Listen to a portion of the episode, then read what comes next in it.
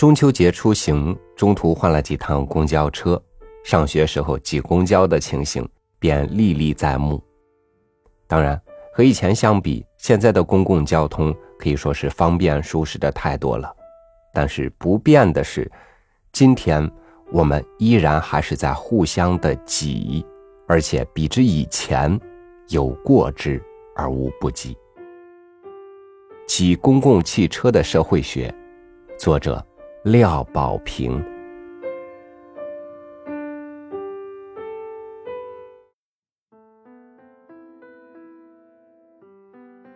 挤公交时，我们会发现一种有趣的现象：挤上车之前，我们总是大喊大叫着“让我们上车”，大家往里挪一挪，里面还有空间。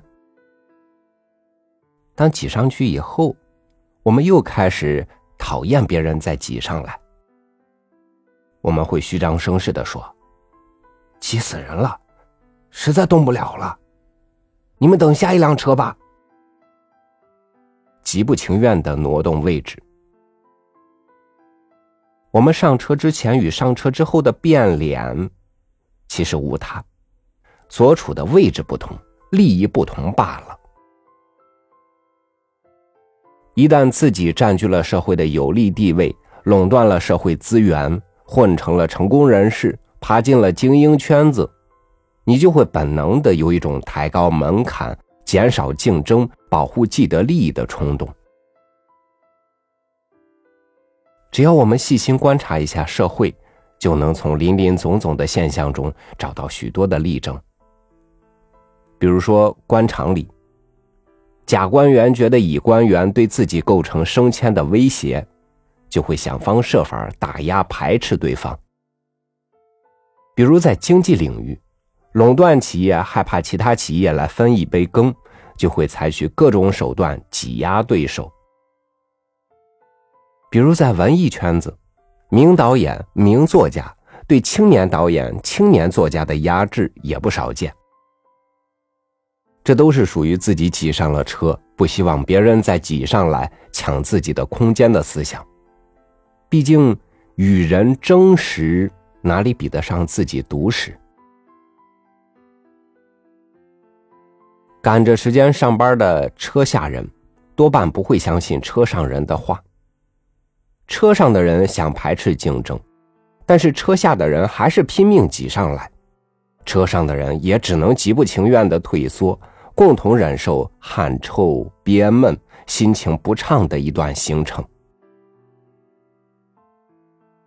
可是，如果把车上的人换成社会上的特权阶层、垄断集团、精英群体，他们不仅不喜别人来挤占他们的空间，而且有能力设置门槛防止乃至阻止车下的人上来。这个时候，公交车更像私车，问题就复杂了。在这种情况下，车下的人有两种选择：要么望车兴叹，要么强行上车。前者是忍气吞声、逆来顺受，后者是反抗力争。前者是和平中暗藏危险，后者是矛盾引发了冲突。造成这样的结果，主要不是车下的人，而是车上的人。他们或者通过垄断破坏市场经济下的公平竞争原则，或者利用话语权营造一种强势的声音，或者设置障碍阻碍社会上下流动的通道，最终独霸一辆公交车，成为所谓的特殊利益集团。这样一辆公交车。必然会偏离正常的行驶路线。显然，要使它回归正常的行驶路线，只能还原公共汽车的公共面目。这就要对操纵公交车的人有某种制约。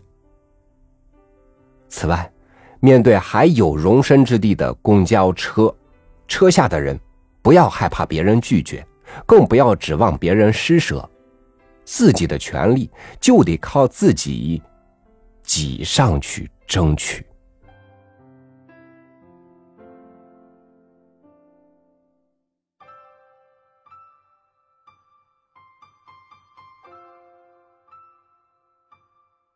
公平是社会稳定与进步的基石。对各种社会活动加以规范和约束，就是在维护这种公平。所以，当你遇到的确需要挤才能上的公交车，那就去挤；如果你遇到规则下需要去争才能得到的机会，那就去争去抢。公平不是平均，而是约定好分配规则，然后去比拼实力。感谢您收听我的分享，欢迎您关注微信公众号“三六五读书”，收听更多经典文章。我是超宇，祝您晚安，明天见。